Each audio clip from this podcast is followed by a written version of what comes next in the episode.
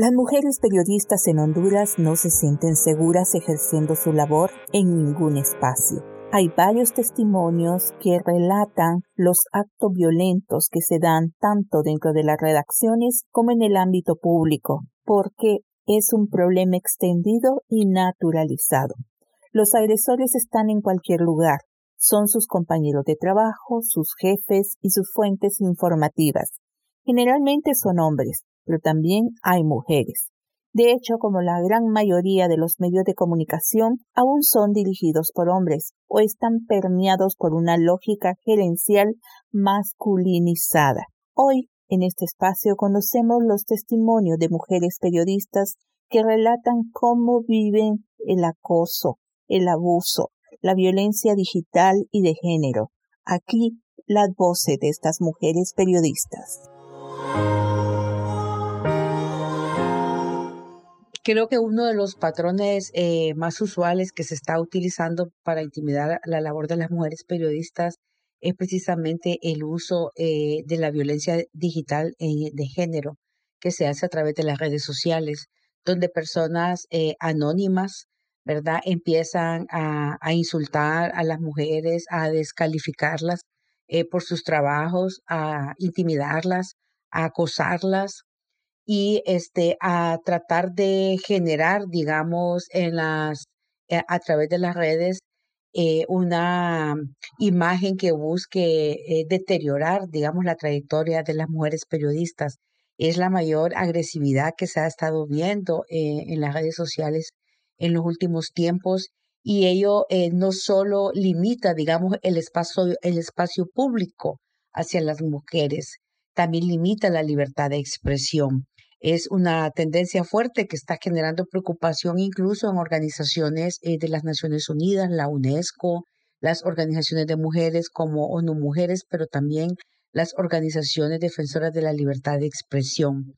La tendencia a tratar de cohibir, a tratar de censurar y de que las mujeres periodistas se autocensuren por el ataque que se vive en las redes sociales es muy fuerte y a veces ese ataque de las redes sociales trasciende a la esfera ya también pública.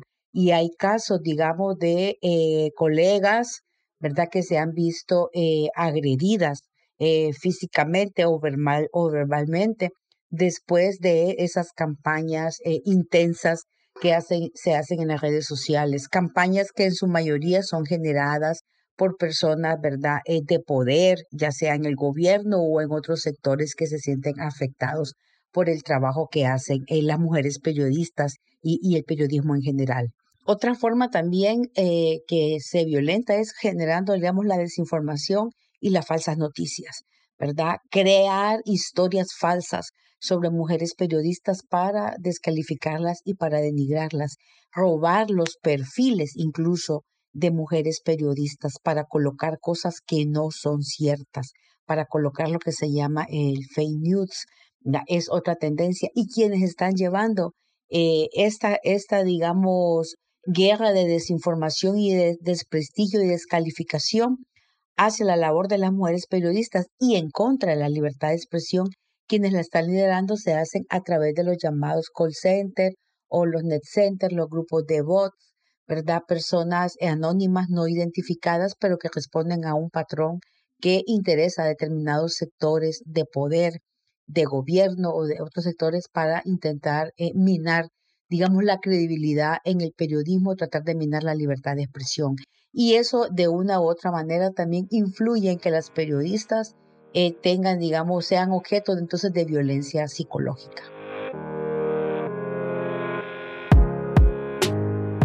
Los patrones de violencia contra la mujer periodista eh, ahora tienen eh, muchísimo eco en, la parte digital. La violencia digital, que es relativamente nueva, es una de las formas eh, que más agresiones permite contra la mujer. Es una combinación de abuso cibernético, de abuso psicológico, pero también transgrede las barreras de la seguridad, no solo digital, porque en muchas ocasiones esto se convierte en, una barrera para la libertad de expresión y en agresiones físicas también. igualmente, podemos decir que en países con muchísima polarización, con muchísima división social, los problemas son del todo mayores que en otras sociedades, pero esa misoginia y esa es múltiples maneras de, abusar contra las mujeres periodistas. Es un patrón que se está dando en diferentes ámbitos de las coberturas y en diferentes ámbitos de la sociedad, especialmente ahora que tenemos eh, actores nuevos en la sociedad eh, de parte de tanto políticos como sociales, como crimen organizado y una serie de factores que permiten que la mujer periodista sea cada vez más vulnerada y menos escuchada porque generalmente no ponemos las denuncias en el momento oportuno por ya sabemos que muy poco se hace cuando una mujer eh, denuncia y em, también por temor, eh, también eh, por por porque simplemente siempre estamos pensando en los problemas de los demás, pero muy pocas veces estamos pensando en los riesgos que nosotras las periodistas enfrentamos. Pero creo que eh, los abusos contra las mujeres periodistas también incluyen discursos de odio, incluyen campañas de desinformación y como le decía, eh, múltiples maneras de misoginia que amenazan exponencialmente y la mayoría de veces nos quedamos calladas. Ese es el problema. Debemos, debemos de hablar ahora y debemos hablar ya.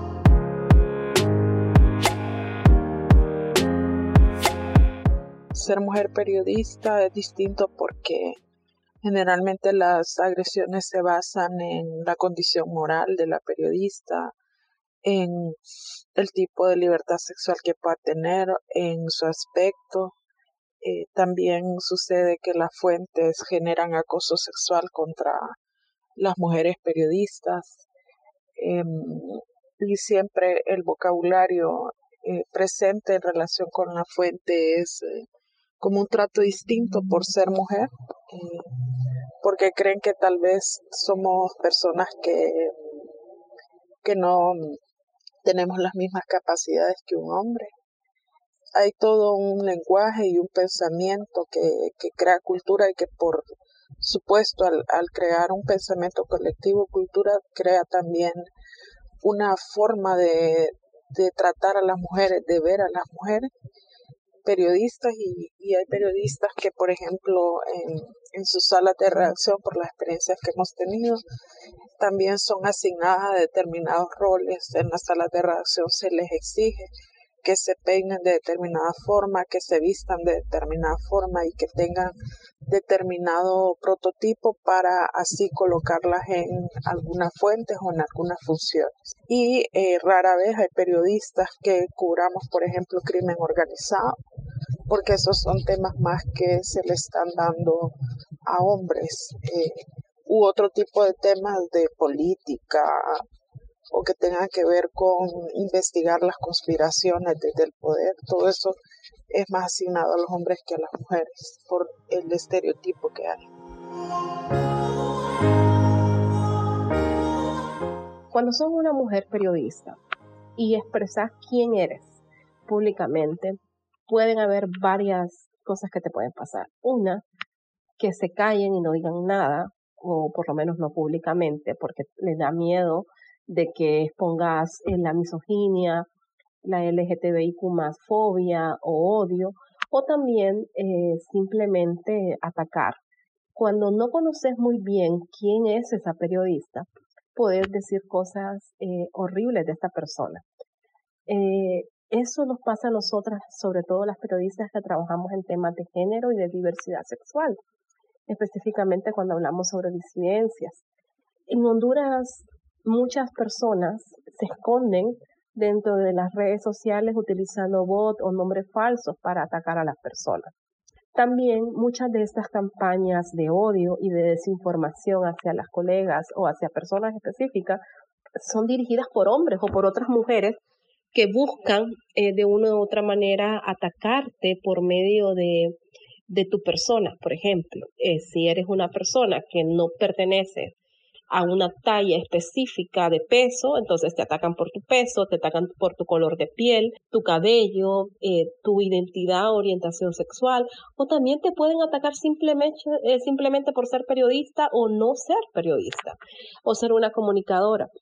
Eh, el odio en el Internet existe y el odio hacia las mujeres es bien fuerte.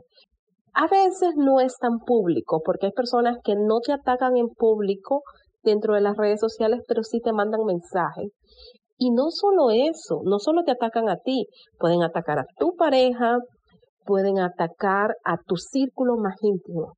A mí me ha tocado en algunas circunstancias cuando han atacado a personas muy cercanas a mí, porque tal vez eh, piensan que al decirme una palabra sabré cómo responder y, y como que le da un poco de a veces de miedo, porque no soy tan pública pero sí soy pública en lo que hago y lo que digo y quién soy.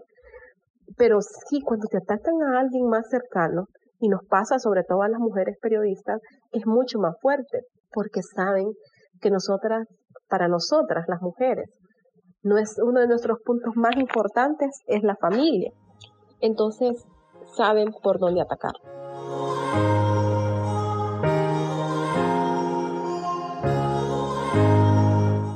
Las mujeres periodistas enfrentan riesgos específicos y adicionales en el ejercicio de su profesión en razón de su género y otros factores interseccionales de discriminación. Estas formas de violencia basada en género a la que se enfrentan las periodistas en el ejercicio de su profesión, así como el impacto desproporcionado que tienen ciertas formas de discriminación en su trabajo, llama la atención en Honduras. Es por eso que muchos de estos obstáculos y prácticas son además manifestaciones de la discriminación basada en otros factores que van desde la raza, las creencias, la edad, la clase, la orientación sexual y la identidad de género. Es hora que se fomenten políticas para detener ese acoso que se da de la violencia digital como también de la violencia en género. Honduras debe cambiar y las mujeres periodistas deben también denunciar. Este es un espacio para ser libre.